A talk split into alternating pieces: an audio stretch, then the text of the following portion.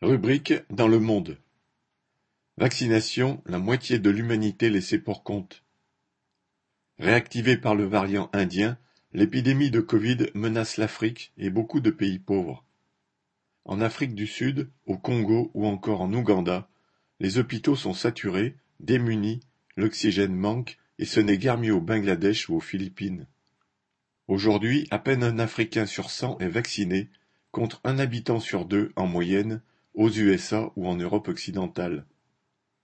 Les dirigeants des pays les plus riches se sont opposés à la levée des brevets sur les vaccins contre le Covid que réclamaient notamment l'Inde et l'Afrique du Sud, avec l'objectif de multiplier le nombre de centres de production.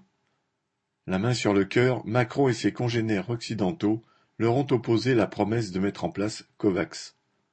Ce programme devait fournir en 2021 aux 92 pays les plus pauvres plus d'un milliard de doses de vaccins gratuits et mettre à disposition d'une centaine d'autres pays 700 millions de doses à coût réduit.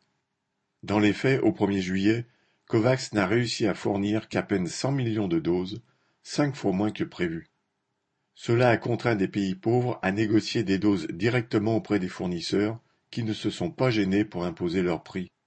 C'est ainsi que la dose du vaccin AstraZeneca, censée être vendue à prix coûtant par le trust pharmaceutique, fourni à l'Europe pour deux dollars et demi, a été vendu cinq dollars à l'Afrique du Sud et sept dollars à l'Ouganda, un des pays les plus pauvres du monde.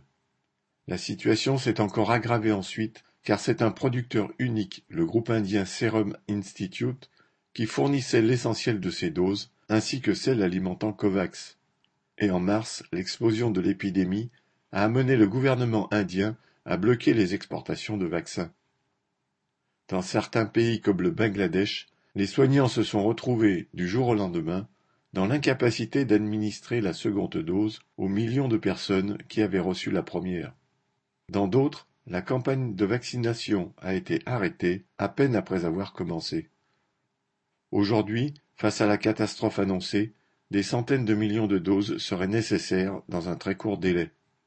Pour l'avenir, l'Organisation mondiale de la santé demande également une levée temporaire des brevets et des transferts de technologie pour permettre de produire les vaccins sur place, comme ce serait possible en Afrique du Sud, au Maroc, en Égypte ou au Bangladesh.